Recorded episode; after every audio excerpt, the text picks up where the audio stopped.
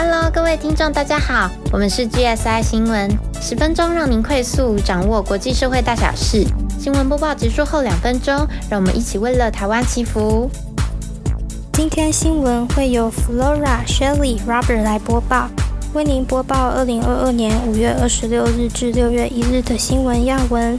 第一则，国内疫情速报；第二则，接续上集继续报道美日印澳四方安全对话 （Quote）。以及拜登会见纽西兰总理，与美国民警卫队和台湾国军合作，以及欧美通膨。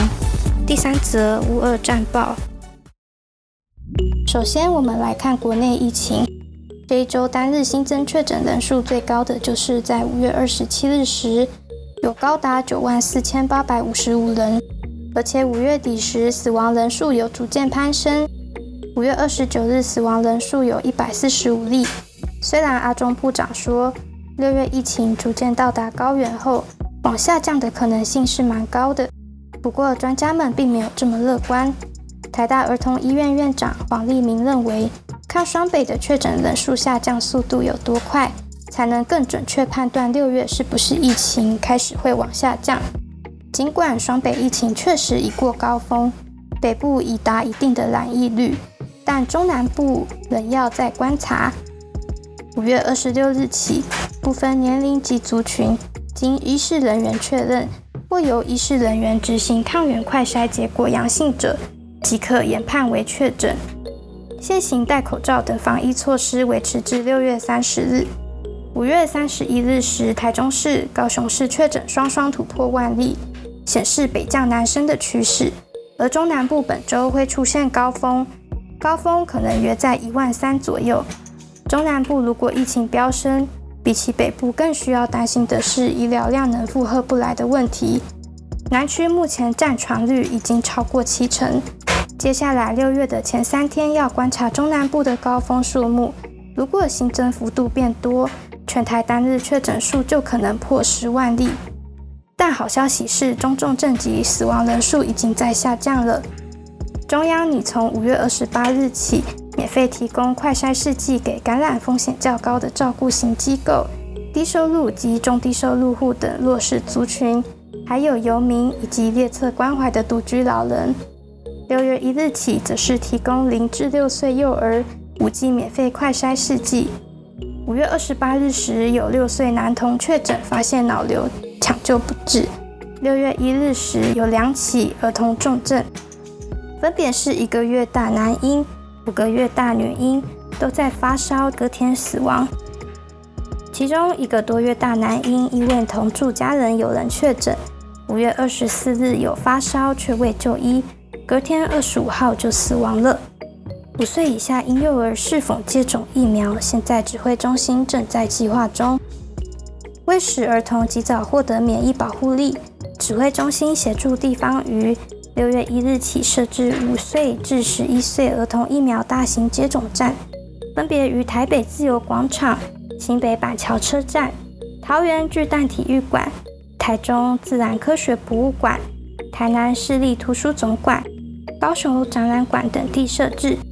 爸爸妈妈们家中如果有五岁到十一岁的儿童，可以去上述地点接种疫苗哦。随着台湾确诊人数节节攀升。除了外出时必戴口罩、勤洗手、少去人多的场所外，回到家中想避免染疫也有四步妙招。专家们指出，避免密闭空间是个人环境防护的第一步。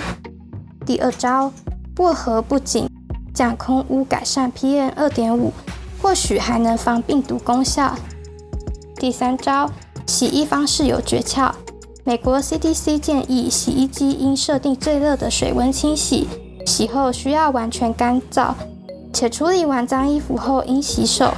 此外，若是处理确诊个案的脏衣物，则应戴上手套与口罩。第四招，尽量不要接触公共场所的塑胶或不锈钢表面，如门把、扶手、电梯开关等。家中要勤消毒，降低风险。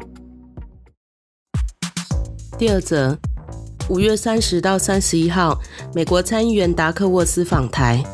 不过，选在美国总统拜登刚结束亚洲行，而台湾没被纳入印太经济架构的时机来访。罗志正认为，这象征美国的国会还有立法部门对台湾在经济、军事上表达支持的态度。达克沃斯是什么样的背景呢？他除了是美国参议院台湾连线的成员，去年提案台湾伙伴法案，今年更联名致函拜登。呼吁要将台湾纳入印太经济架构，他也提出了二零二二年强化台湾安全的法案。他此行表示，美国国防部正积极的规划国民警卫队跟台湾防务部队的合作。引出媒体先前报道，台湾可能是和夏威夷国民警卫队成为专案计划的合作伙伴。随行的还有美国国民警卫队的州合作伙伴计划主任。达克沃斯表示，该计划将和你们一起合作，以建立你们全力以赴的防卫。补充一下，中国解放军五月三十号在台海附近的空域开展了三十架次军机进入东沙岛东北，还有台湾本岛西南空域的演习，就在达克沃斯参议员访台之际，这其中的含义啊，不言而喻。接下来是听众们深深有感的通膨问题。拜登投书《华尔街日报》提到，全球经济正面临严峻挑战。普丁发动的乌克兰战争导致通膨恶化，能源市场动荡不安。尚未从 COVID-19 疫情中彻底恢复的供应链瓶颈，也导致商品短缺和价格飙涨。他能体会美国人的焦虑感受。相信不只是美国，全世界现在都正面临这样的状况。全球央行启动了二十年来最快速、最普遍的升息行动。过去三个月来，各国央行先后升息了六十多次，来对抗通膨。东亚地区的通膨虽然相对较低，南韩的央行也已经连续两个月升息。我国是中央银行三月的时候已经升息了一码。六月可能会再升息，但还不确定。三十日，拜登说，解决通膨是首要的经济任务，并且提出了三部分的计划。首先，联邦准备理事会 （FED） 肩负着控制通膨的主要责任。过去一些前总统曾经试图不当的影响 FED 的决策，拜登强调说：“我不会这样做。”我已经从两党任命优质的人选来领导该机构，我会给予他们空间。其次，拜登说必须采取一切实际的措施，以在经济不确定时刻确保国内的家庭能够负担物价，并且要逐步提高经济生产力。美国不能放弃推动国际制裁普丁的努力。必须要降低制裁对美国消费者的冲击，因此它促成了史上规模最大的全球石油储备释出。国会也可以通过他提出的洁净能源减税和投资的方案，立即给予帮助。可以透过修复受损的供应链、改善基础设施以及打击外国海运公司的高额运费，来降低日常商品的成本。也提出住房供应行动计划，以解决未来五年住宅短缺的问题，还能够减少儿童和老人照护的成本，好让更多父母子女重返工作岗位。第三部分，政府必须持续减少联邦赤字，这有助于缓解价格压力。接下来，我们想要继续来播报跨的新闻。上一集播出之后，有听众说想更了解跨的。几经思考之后，决定这一集要再追加报道的原因是，我们的确需要更多了解跨的。为什么呢？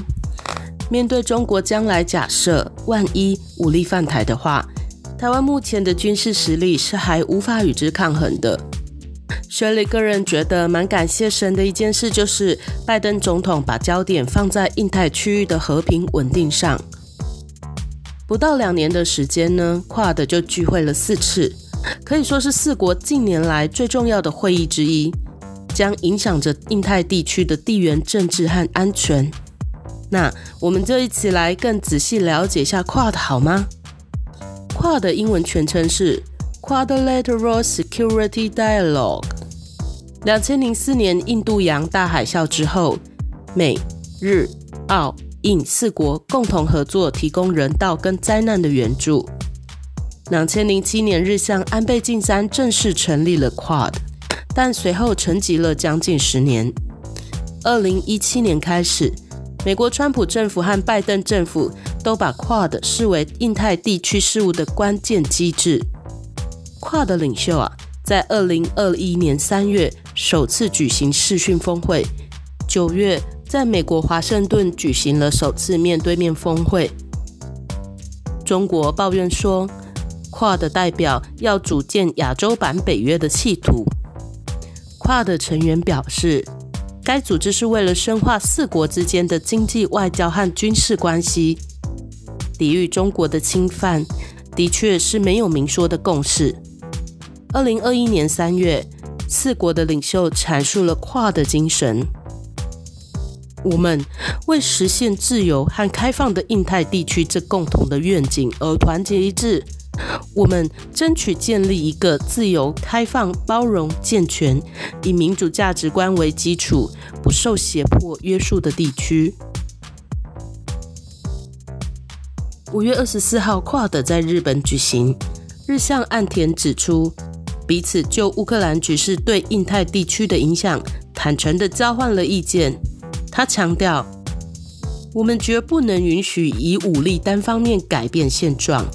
尤其是在印太地区，考虑到经济和军事方面都在崛起的中国，四国领袖就尖端半导体研发和加强供应链等经济安全领域在内的广泛合作进行了讨论。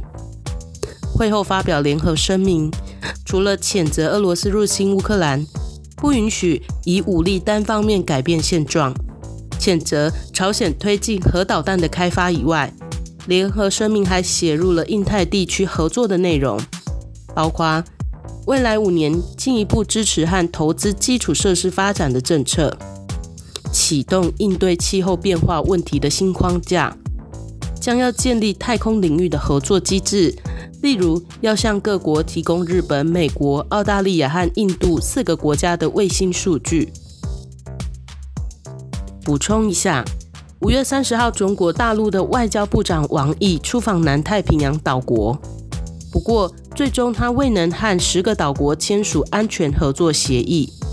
十个岛国有所罗门群岛、吉里巴斯、萨摩亚、斐济、东加、万纳度、巴布亚纽几内亚、纽埃等国家的外长。协议中包括要训练太平洋岛国的警察。加强数据通信与海洋渔业的合作等内容。大纪元时报中国资深评论员唐静元表示，如果成功签署，中共等于在美澳家门口拥有了十个基地，这将是啊打破印太战略围堵的博弈中取得了具有转折点性质的成果。唐靖远分析啊。中共谈判的项目基本都要求能长期使用且独自管理。投资建设的重点不是机场就是深水港，所选择的地点基本都具有战略上的重要价值。而且，一个非常突出的特征就是和二战时期日军占领的战略要点高度重叠。他认为，中国正在建立自己版本的印太战略。以跳蛙的模式在南太平洋岛国部署军事力量，威胁美国、澳洲、纽西兰等国。第三则，我们来看乌克兰、俄罗斯的战况。五月二十五日，第九十一天，乌克兰东部卢甘斯克州的州长盖代说：“随着俄罗斯军队向前推进，并且攻占越来越多的土地，我们现在的处境就跟马里乌波一样，而且每个小时都会恶化。”俄军一心想完全摧毁当地的北顿内茨克市。乌克兰外交部长在瑞士阿尔卑斯山举行的世界经济论坛上说：“乌克兰迫切需要多管火箭发射系统来抗衡俄罗斯的火力。他说：“一些村庄和城镇已经不存在，他们都被俄罗斯的炮火还有多管火箭的发射系统炸成废墟，这是毁灭性的。”俄罗斯方面则是取消民众从军年龄的上限，设法为挥军乌克兰招募更多的兵力。五月二十六。第九十二天，乌克兰武装部队在脸书上写说，俄军炮轰顿内茨克与卢甘斯克地区四十多个城镇，摧毁破坏四十七处民生的场所，包括三十八间民宅以及一所学校，造成至少五名平民死亡，十二人受伤。乌克兰表示，乌东战事已经升高到开战以来最激烈的地步，包括战略城镇在内。当地多个市中心遭到俄罗斯军队兵临城下，俄军同时对乌克兰第二大城哈尔科夫重新展开炮击。乌克兰国防部副部长马里尔昨天就乌东战事进行新闻简报时说：“战斗进入最激烈的程度，敌军从几个方向对我军阵地同时展开猛攻，我们进入极为困难而且漫长的战斗阶段。” Zelensky 则表示。乌克兰并不渴望与普丁对话，不过他也说，我们必须面对自己亲身经历的现实，所以和谈可能是结束战争的必要手段。同一天，芬兰总理马林访问基辅，并且也走访基辅近郊伊尔平还有布查镇。新闻报道说，当总理马林看到在战争中被轰炸的城镇惨况时，表情哀痛，眼眶泛泪。他表示，发生的种种及俄罗斯的作为，对整个欧洲和全世界都是一个转折点。我们看到昔日的约定已经被摧毁，芬兰与俄国的关系恐怕无法回到俄罗斯入侵乌克兰之前了。芬兰也已经提供乌克兰军事援助，并且支持乌克兰寻求加入欧盟。Zelensky 在脸书上发文感谢芬兰的支持。他说：“对我们来说。”芬兰的军援非常宝贵，武器、制裁政策以及我们的伙伴在乌克兰加入欧盟的议题上团结，这就是可以为保卫我们国土提供力量的来源。五月二十七，第九十三天，乌克兰南部城市 h e r s o n 的地方首长今天表示，俄军正强化当地的防御阵线，同时每天对乌克兰军队控制的地区发动炮轰。北顿内茨克市长则表示，乌克兰军队正在当地进行激烈的防御战。这座城市三分之二的边界已经被俄军包围。与此同时，乌克兰表示，乌克兰军队恐怕必须从东部卢甘斯克州的最后一处抵抗阵地撤退，以免遭到俄罗斯军队俘虏。路透社报道。乌军撤退可能会让普丁更接近他要完整拿下乌克兰卢甘斯克州和顿内茨克州的目标。俄罗斯、乌克兰的官员今天都证实，乌东的节点城市利曼已经沦陷，是本周第二个沦陷于俄军之手的乌克兰东部中型城镇。被俄军夺下的里曼这个地方靠近战略的要道。附近有一条可以连通北顿内茨克 （Sloviansk） 的高速公路，将使得乌克兰军队的补给受到影响。而乌克兰军队正在阻挡俄军推进到 Sloviansk。而国际方面，拜登政府已经批准运送长城多管火箭系统给乌克兰，对于保卫乌东顿巴斯的地区的乌克兰守军将有极大的帮助。五月二十八，第九十四天，乌克兰国防部长。Lesnikov 表示，已经开始收到丹麦的鱼叉反舰飞弹以及美国提供的自走榴弹炮，这样将增强部队火力对抗俄罗斯入侵。美国提供给乌克兰的 M777 榴弹炮亦将投入乌东战场。数百位立陶宛民众正在为乌克兰集资购买一架先进的军用无人机。发起这项募资活动的是立陶宛网络媒体 Laisvės TV。乌克兰驻立陶宛大使 Pedro 表示：“这是史上头一遭有平民集资购买像是拜拉克塔无人机这种东西，这真是前所未见，难以置信啊！”俄罗斯方面乌克兰东正教会的莫斯科分会表示，由于俄罗斯的入侵，莫斯科分会将断绝与俄国的关系，宣布完全独立。这是对俄罗斯宗教权威所采取的历史性的举措。据俄罗斯独立新闻网站 Medusa 的报道，克里姆林宫正讨论可能对乌克兰首都基辅再度发动攻击，甚至仍然寄望在这场战争全面胜利。国际方面。法国总统 Macron 还有德国总理 Scholz 二十八日与俄罗斯总统普京三方通话了八十分钟，两人呼吁普京释放亚速钢铁厂投降的两千五百名乌克兰守军，并且与乌克兰总统 Zelensky 展开直接谈判。会谈中也提到，谷物被俄罗斯控制住的港口卡关，对于世界粮食造成莫大影响。据法新社报道。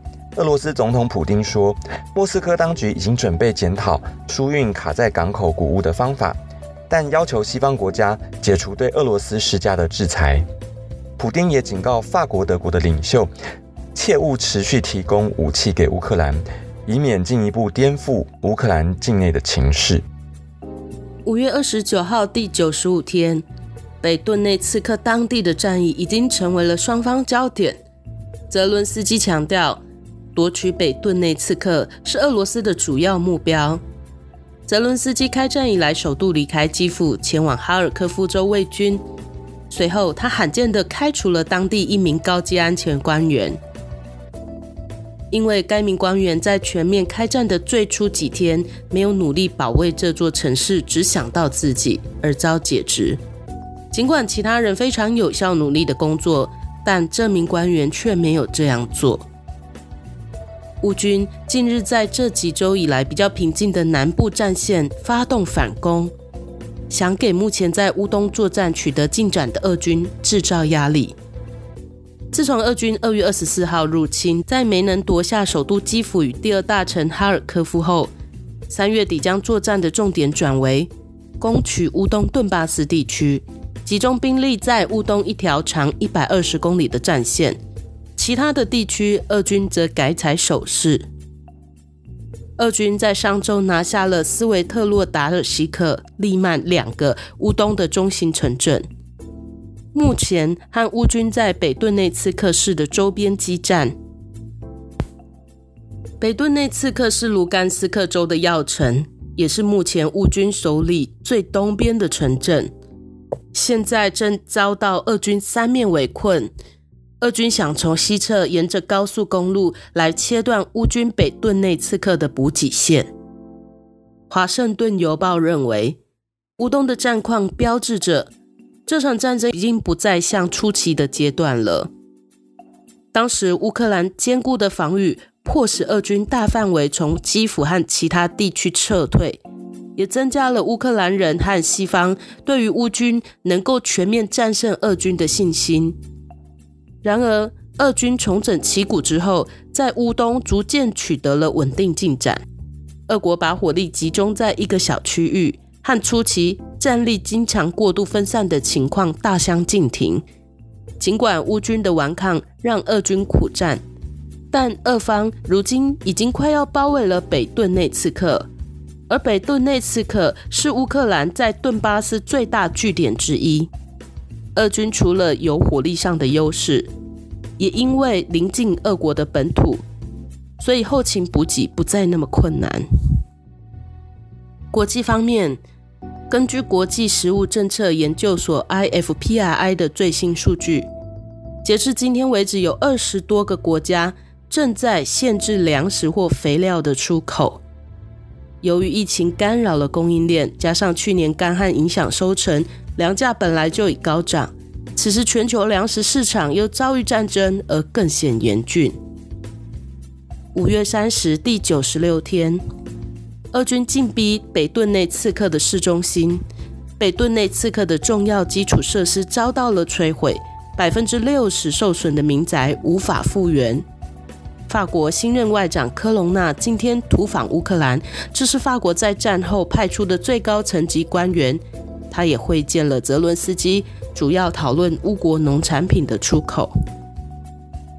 与此同时，泽伦斯基在比利时布鲁塞尔举行的欧盟高峰会中劝告欧盟，欧洲必须停止一切争执，内部争论只会鼓励俄罗斯对你们施加越来越多压力。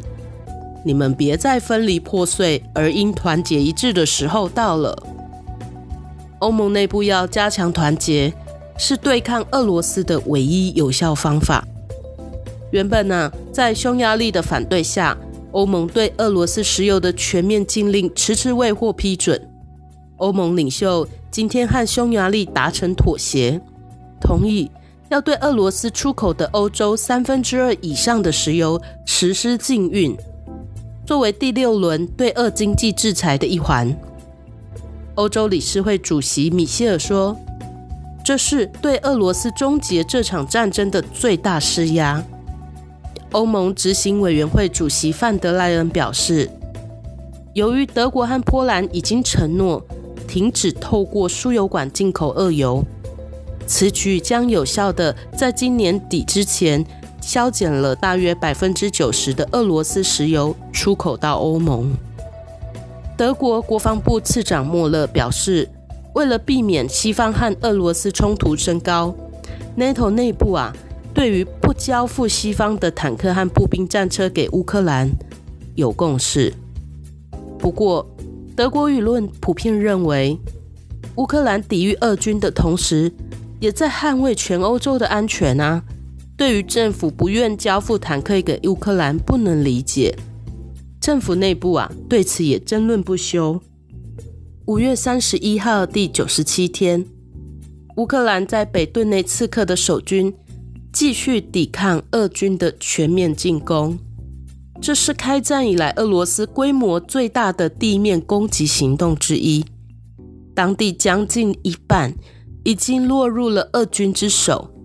卢甘斯克州首长表示，俄罗斯军队已经控制东部城市北顿内刺克的大部分地区，但是并没有包围住他们。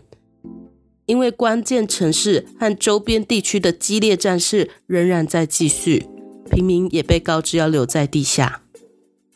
俄国方面则是在美国宣布将提供乌克兰更先进的武器，包括 Hermes 多管火箭系统之后，俄罗斯国防部表示，俄军的核武部队也正在莫斯科东北方的伊文诺佛省演习。也已经完成了锆石极音速巡运飞弹的测试，将在今年内开始部署。好的，我们今天新闻播报到此，请记得按赞、订阅、开启小铃铛，并留言给我们鼓励哦。在节目最后，我们邀请您与暖心的 Grace 为我们世界一同祈福。今天资料来源主要是 BBC 中文、UDN、CNA、RFI。